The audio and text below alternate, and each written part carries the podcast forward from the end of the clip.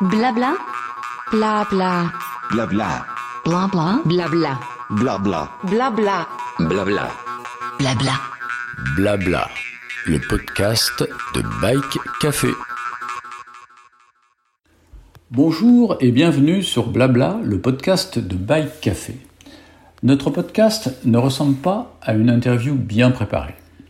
Notre truc, c'est plutôt de discuter avec nos invités comme nous le ferions dans la salle d'un bistrot ou dans un bike café autour d'un verre ou d'un petit café. Cette fois, je vous propose un thème sur plusieurs épisodes avec des cyclistes qui viennent de boucler le Paris-Brest-Paris en pignon fixe. Je vous rappelle que vous pouvez retrouver tous les épisodes de nos, de nos podcasts sur les différentes plateformes de diffusion, SoundCloud, Apple, Ocha, Spotify, ainsi que sur la page d'accueil de notre site www.bike-caf.fr. Pour ce chapitre 86, je reçois Paul Galéa, cycliste bien connu dans le monde de l'ultra-distance. Après une première expérience il y a 8 ans sur, sur cette même épreuve, mais cette fois avec un vélo équipé de dérailleurs, Paul a décidé cette fois de parcourir les 1200 km en vélo à pignon fixe.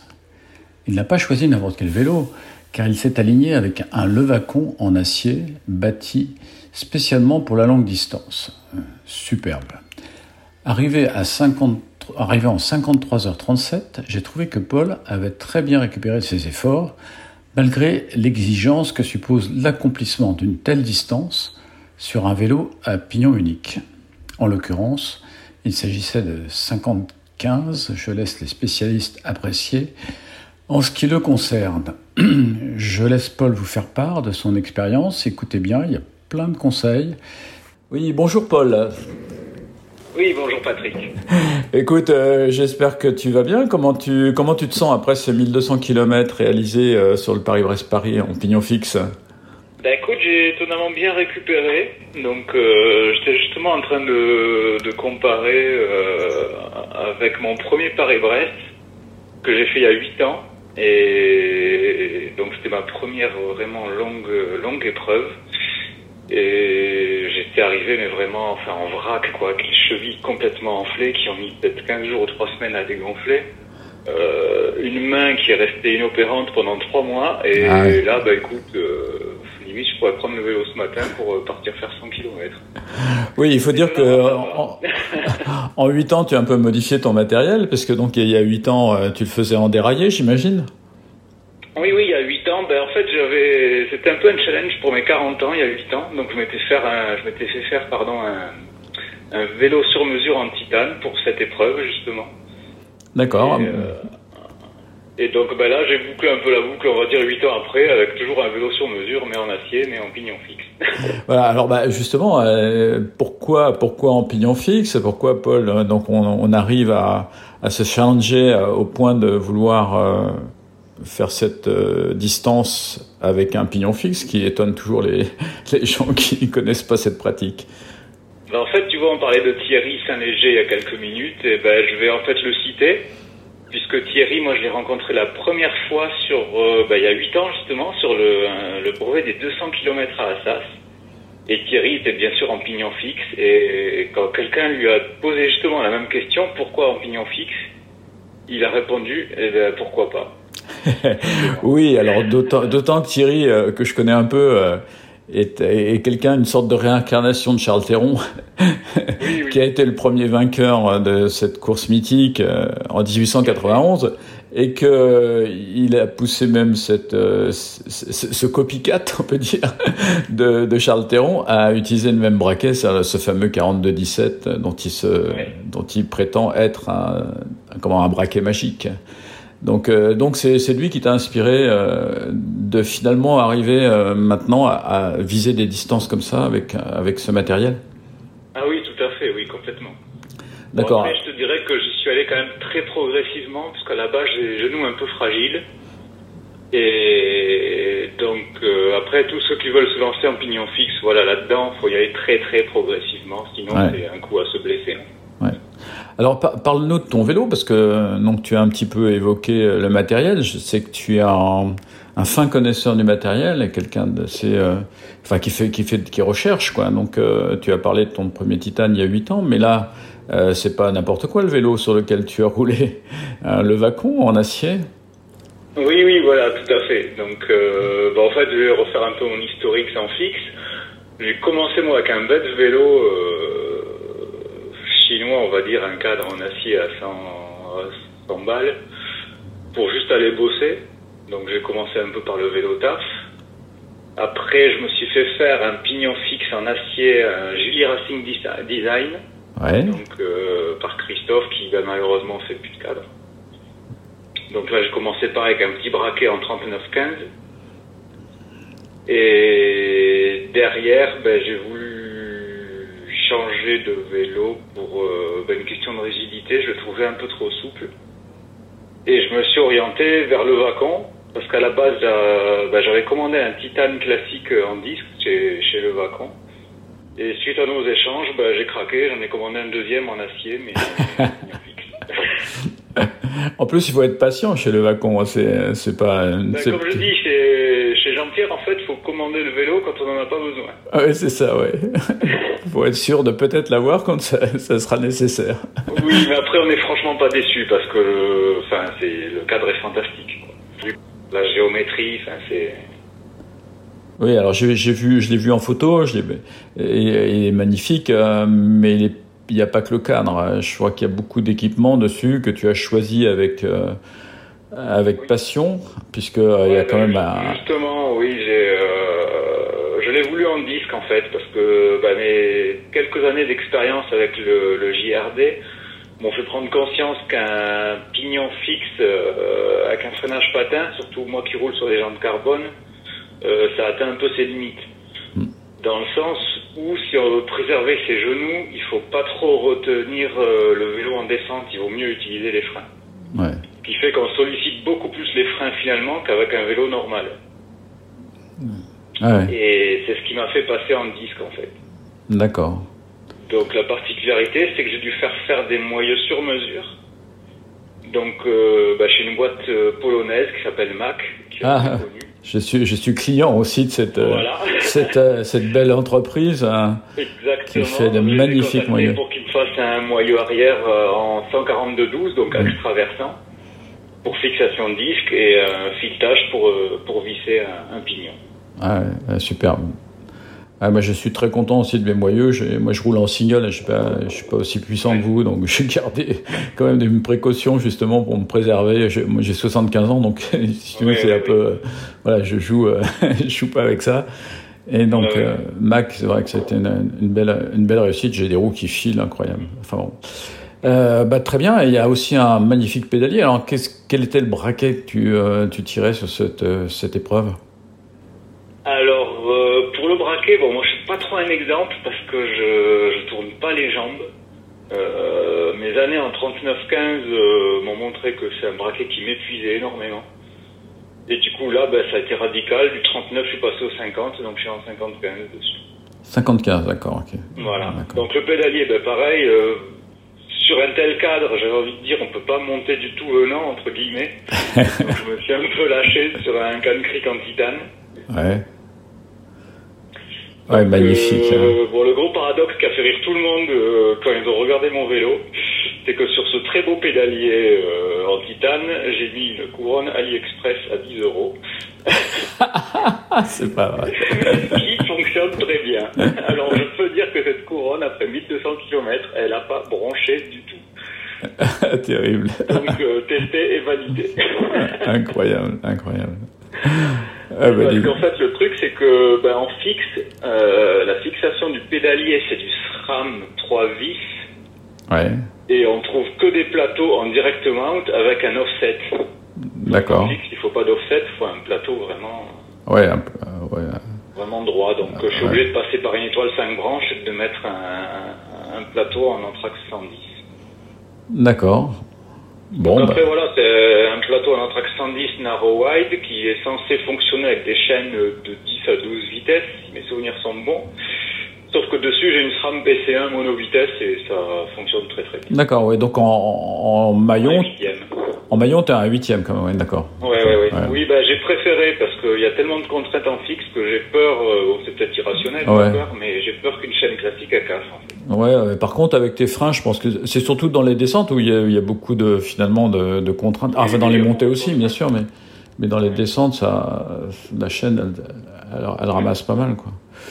Ok, alors bah maintenant arrivons à la course. Alors euh, maintenant qu'on a parlé un peu du matériel et puis de savoir que tu es en parfaite euh, en parfaite santé après cette petite balade de 1200 km, euh, comment comment ça s'est passé? Parce que moi j'ai suivi un peu ça sur le live et, euh, et ça filait vite hein, au début là. C'était en Oui, bah, justement, en fait, euh, moi j'ai une gestion euh, de l'épreuve un peu désastreuse, on va dire, dans le sens où j'ai vraiment voulu m'accrocher euh, au groupe devant pour pas rouler seul et pas m'épuiser, mais en fait j'ai fait que l'élastique parce que ça roulait très très vite, j'ai Ouais. trouvé.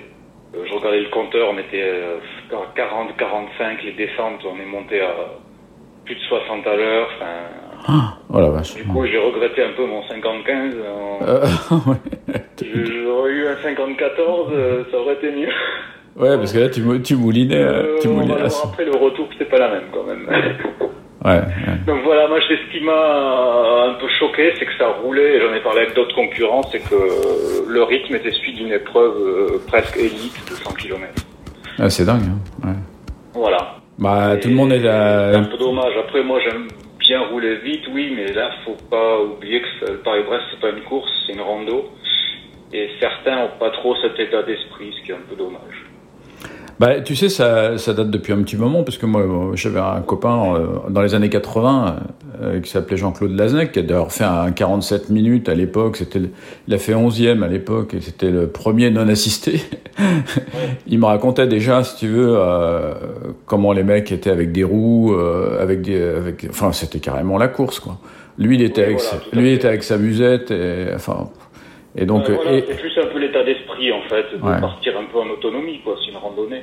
ouais, c'est ça. Mais Quand je vois les, les gars devant euh, courir jusqu'au point de contrôle pour pas perdre de temps, enfin c'est, euh, ouais, ouais, c'est, enfin voilà, c'est pas. ouais, c'est ça. Bon, je rebondis sur ce que tu dis, mais on, on le voit que sur les gars qui font des temps sur le Paris-Brest-Paris, on les voit pas sur d'autres épreuves ultra en autonomie en fait, parce que je pense qu'ils sont incapables de le faire. Ouais, ils sont incapables de gérer seuls euh, Voilà. ce- ce qui se passe ce jour. Bah oui, bah tu, tu, tu connais bien Bridou, hein, il m'a- il m'avait raconté Oui, un oui. peu, évidemment, euh, les, les ultras d'avant, où ils avaient les voitures derrière, les roues, etc. Euh, Aujourd- oui, voilà, ouais. Aujourd'hui, ça a bien changé avec le bikepacking, les GPS, euh, Ouais.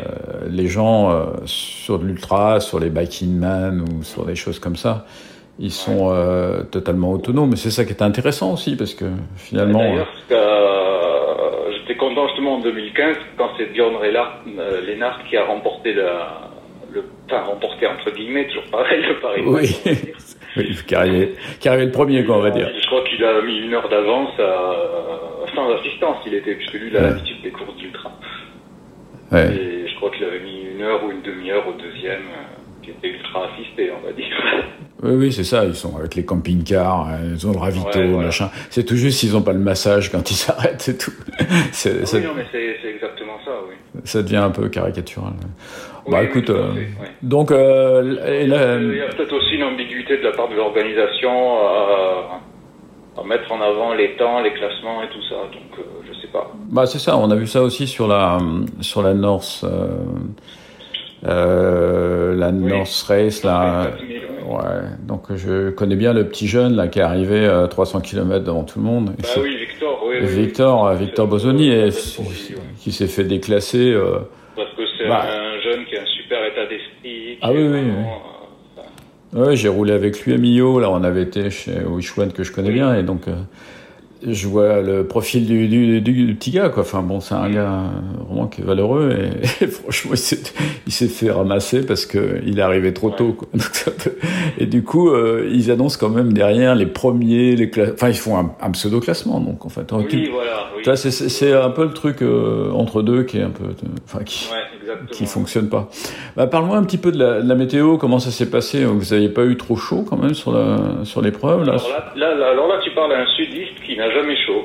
Ouais. Ah bah écoute, nickel, hein, parce que là c'était un temps pour toi du coup. Donc en fait, et, bon, pour anecdote, c'est vrai qu'à l'avant-dernier euh, point de contrôle, euh, il y a ben, euh, Patrick Dupuis qui, est, qui avait fait le- la randonnée Nord-Aquitaine avec moi. Donc lui, bah, il, il en pouvait plus le chaud. Moi, j'étais avec euh, mon sous-vêtement, mon maillot, plus j'avais le gilet fluo. Et là, pour rigoler, il me fait, mais tu veux pas une autre couche? Je dis, bah non, moi, j'ai pas chaud. T'as pas une petite doudoune là, histoire de. Et en fait, ouais, je me suis, par contre, j'ai eu froid. La nuit, il faisait pas froid, il faisait 15-17 degrés, mais j'étais frigorifié, en fait. Ah ouais. ouais. Bah il y a l'effort aussi, euh, je pense Oui, qu'effectivement surtout la fatigue, voilà. la fatigue qui, qui creuse un peu le. Enfin, la- ouais. Et donc oui, pour en revenir donc sur le déroulement, donc à l'aller, c'est vrai que je me suis vraiment épuisé moi dans les 200-300 premiers kilomètres à vouloir un peu suivre euh, des groupes. Et après bon, j'ai un peu lâché l'affaire et j'ai roulé plus ou moins euh, tout seul sur un petit groupe de 5-6 Hmm. jusqu'à Brest. Donc là, ben, j'ai mis 20, et ouais, j'ai mis à peine Ouais, 20 21 heures. 21 heures, ouais, 21 heures j'ai vu euh, au total, enfin, 21 ouais, heures 12, ouais, précisément. avec les arrêts et tout ça. Et, souvent, après, c'est simple, le retour de Brest euh, à Rambouillet, je l'ai fait tout seul. D'accord. Pas, pas trop de vent, pas trop de.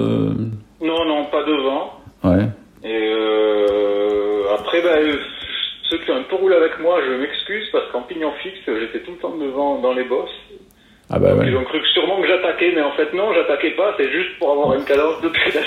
euh, Ouais, c'est c'est c'est ce qui rend difficile nos, nos pratiques euh, Voilà, en signe. J'ai pas pu dans un groupe parce que la façon de rouler est complètement différente. Ah complètement, oui, parce que si tu lances pas en pignon fixe dans les bosses, euh, bah tu butes quoi. Donc il faut absolument Voilà. lancer. Et du coup, ça, euh, en plus avec la roue arrière qui entraîne, qui, qui Eh te donne oui. un avantage, puisque du coup le pignon fixe ouais. dans les montées, euh, ça te fournit un avantage quand même énorme Ouais, parce ouais. que ta roue elle renvoie de la force sur le pédalier. Ouais, on garde de l'inertie. Et voilà, donc euh, ça donne un avantage. Du coup, ça t'oblige un petit peu à te détacher. Mais bon, il se rattrape après dans les descentes, hein, parce que là, il se venge les déraillés. donc, euh, donc, bah, finalement, pas de vent, etc. Donc, des conditions climatiques idéales pour Non, toi, non, parce que c'est bien chaud. météo. Alors, par contre, j'ai été surpris par la difficulté du parcours, euh, enfin, entre guillemets, quoi. Ah oui, oui, il y a- il y, a beaucoup de Parce. Je trouvais qu'il y avait, bon, sur le papier, c'était pas méchant, quoi. hein. Il y avait euh, 12 000, un peu moins de 12 000 mètres pour 1200 km, donc euh, je sais que d'expérience, avec ce braquet-là, ça passe bien, mais en fait, euh, dès la sortie de Brest, on va dire que le ton était donné, j'ai eu bah, que des méchants coups de cul, entre 8 et 11% À un moment même, je regardais le GPS qui m'indique 15 de pente, Ah ouais. Et là, je l'ai vraiment eu dur quand même. Ouais, puis t'as pas de lacet, c'est rectiligne, c'est des, c'est euh, des oui, pentes. voilà, ouais, en fait, on des- plaisantait avec Jean-Lin, avec qui j'ai roulé un peu à l'aller, qui moulinait pas mal avec son 52, 53-19, pardon. Ouais. Et au retour, je me dis que finalement, euh, il allait l'apprécier, son 19 dents derrière. Bah, je sais pas, je vais l'interviewer aussi tout à l'heure euh, parce que je l'ai laissé un peu se reposer. Il m'a dit qu'il avait bien mal dans les jambes, par contre. euh, ah oui, non, ça va. Ouais. ouais, donc euh, lui, je pense qu'il a. Les genoux qui se tiraient un peu, mais non, c'est nickel. Ok, bah écoute, euh, quel est bah, quel est le programme maintenant pour toi? Euh, Tu évidemment c'est une récupération, mais t'as as, d'autres projets euh, sur l'ultra à venir? Ben, en fait, je pense que l'ultra, je vais le terminer avec cette épreuve, tout simplement. Ouais, d'accord. J'ai commencé il y a 8 ans avec le Paris-Brest et je pense que là, bah, 8 ans plus tard, j'ai la boucle est bouclée, on va dire. On va terminer par la même épreuve et, D'accord. et on va arrêter un peu pour des questions de santé, on va dire. Oui, bah écoute, euh, je pense que Euh, c'est ça des. vraiment les organes. Je me rends compte, là, 8 ans plus tard, ça use vraiment les organismes. Certaines années, j'ai fait 3, 4, voire 5 épreuves euh, de 1000, 1200. Mm. Et même si à l'instant T, euh, on s'en rend pas compte, euh, ça use vraiment beaucoup, en fait. Ouais, ouais, c'est. Donc moi, parallèlement à ça, je travaille en 3-8, donc en fait, j'arrive toujours sur une épreuve en déficit de sommeil. Derrière, je peux pas récupérer parce que rebelote, euh, je suis en déficit de sommeil quasi toute l'année, donc euh, voilà, je pense qu'au bout d'un moment, Ah oui, on donc. euh, les deux. Ouais, tu, tu, tu vas bientôt avoir 50 ans, euh, donc. Euh, Euh, 48, là, c'est Euh, 48, donc euh, voilà, c'est.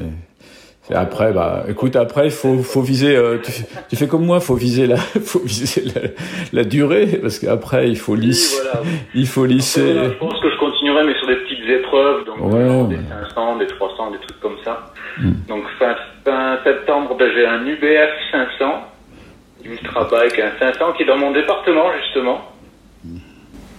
Et ben, je fais un peu de pub parce que euh, je l'avais fait l'an dernier et cette année j'ai proposé une trace à l'organisateur qui a été validée, donc euh, Ah ouais. moi qui ai tracé le parcours.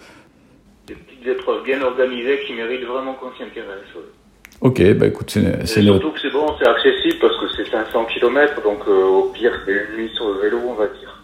Ouais, ouais. ouais. Donc c'est une bonne approche de la chose. en fait. Ouais, ouais. Puis c'est des gens qui savent tracer, enfin qui sont. euh, en général, ces petits organisateurs euh, sont. Et qui voilà, et qui savent de quoi ils parlent parce Ouais. euh, ils roulent. Ouais, ouais, c'est ça. Et, et ils ont roulé le parcours, et ils connaissent tous les coins et les recoins. Voilà. Et donc, ok. Bon, bah écoute, Paul, euh, bah, je vais te souhaiter une, euh, une bonne récupération, et puis. euh, Ouais, bah, merci beaucoup. Euh, et puis, bah, écoute, à l'occasion, évidemment, on, on se reparle de- d'autres euh, d'autres aventures, mais écoute, euh, bravo encore, parce que franchement, euh, moi, je suis admiratif, modestement. je, je t'ai dit, moi, je fais du single, mais quand je vous vois en pignon fiche, je roule avec des avec Dan de Rosil, qui de- Oui, fait oui, partie de notre croisé, euh, Ouais. quand je vois ce qu'il arrive à faire en pignon fixe, je roule aussi avec euh, Alain, un, un gars qui avait fait Paris-Brest-Paris il y a 4 ans, mais qui a malheureusement abandonné à 60 km parce que il a eu des grosses tendinites. Donc euh, Ah oui. Alain Magret, euh, je l'avais interviewé au départ, et puis là il est sur Aix, donc on roule un peu ensemble. Parce que moi je ne peux pas rouler avec des déraillés pour les mêmes raisons que celles que tu évoques tout à l'heure, c'est qu'en fait on n'a pas les mêmes rythmes, et, donc euh, Oui, voilà. Mm. je préfère rouler avec des gens qui sont en pignon fixe, j'arrive à peu près à, à me, à Ouais. me caler au Après, je dirais que je pense que c'est plus facile sur route de rouler en pignon fixe qu'en single speed. Ah, peut-être, peut-être, mais je... Il y a cette inertie qui t'aide tout le temps en fait. En, Ouais, c'est vrai. Oui, il faut tout le temps en train de, faut tout le temps relancer en fait. c'est vrai, mais je suis, moi je suis un peu rêveur. toi. Alors j'ai essayé, hein, je me, j'avais mis une, euh, une couronne au début sur mon vieux pista là, des années 80. J'étais parti euh, gaillardement et puis, et puis je rêve, je, toi, je, et, et j'adore, si veux, me laisser bercer par, la, par les descentes, tu sais. euh, Ah oui, oui, ah, oui, ça par contre. euh, Aïe, aïe, aïe, si tu veux, j'enroule, je, et je, là, je suis, je suis le nez en l'air, alors que je sais qu'en pignon fixe, pour les raisons que tu connais bien, euh, il faut que ah je oui, c'est moins propice à la Ah ouais, quand je vois Alain, là, avec qui je roule, qui descend à 50 à l'heure en 42-17, à 50 à l'heure, tu, tu vois la cadence de... de, de... Ah bah oui, moi en 42-16, à 60, je crois. Tu te rends compte Mais c'est... C'est c'est, euh, c'est une vitesse de rotation de jambes énorme, et là, effectivement, les genoux, là... 200 tours, enfin, c'est. Ouais, C'est même limite dangereux parce que le vélo, on arrive, on arrive à peine à le tenir. En fait. oui, exactement, oui, oui, oui, c'est- c'est c'est limite, hein, c'est limite. Ouais. Alors, il pilote très bien, mais bon, c'est quand même compliqué. Bien, bah écoute, euh, merci beaucoup Paul de ta disponibilité, et puis, euh, et puis à bientôt, et je te donnerai le, le lien dès que ça sera en ligne. Euh, et puis, et puis voilà, bah écoute, euh, bon, euh, bonne récup et merci. bon projet à venir. Merci. Allez, au revoir. Au revoir. Ouais. Blabla, le podcast de Bike Café.